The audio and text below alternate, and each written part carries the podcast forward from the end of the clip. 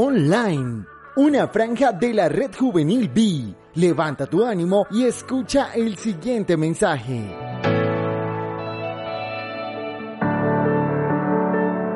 Hoy es nuestro día 9 de reinicio en oración y queremos hablar acerca del agradecimiento. Al Señor le agrada cuando nosotros venimos a su presencia con acción de gracias y alabanza. Podemos ver esto en Salmos capítulo 100, verso 4.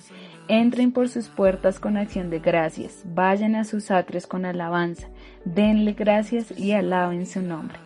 El dar gracias se agrega a la oración, así como la sal se agrega a la comida. Podemos comer comida sin sal, pero la sal hace que la comida se disfrute más. En una forma similar, Dios recibirá nuestra oración si nosotros no damos gracias, pero el agradecimiento hace que este intercambio sea más agradable para Él en Filipenses capítulo 4 verso 6 en la versión traducción viviente, no se despreocupen por nada, en cambio oren por todo, díganle a Dios lo que necesitan y denle gracias por todo lo que Él ha hecho. ¿Tenemos motivos para agradecer? Creo que muchos. Tenemos un techo, tenemos comida, una familia, tenemos salud, tenemos trabajo y lo más importante, tenemos salvación, perdón, aceptación, misericordia, gracia y bondad. Recordemos lo siguiente.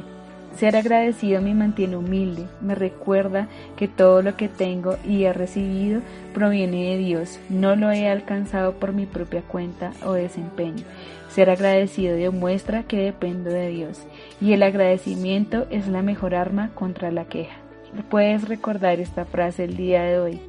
La gratitud convierte lo que tenemos en suficiente. Acompáñame a orar. Padre, te pido que hagas del dar gracias y de la alabanza una parte habitual de mi vida diaria de oración. Ayúdame a darte gracias por todas las cosas, a no preocuparme por nada, a descansar en todo lo que haces, has hecho y harás por nosotros. En el nombre de Jesús, amén.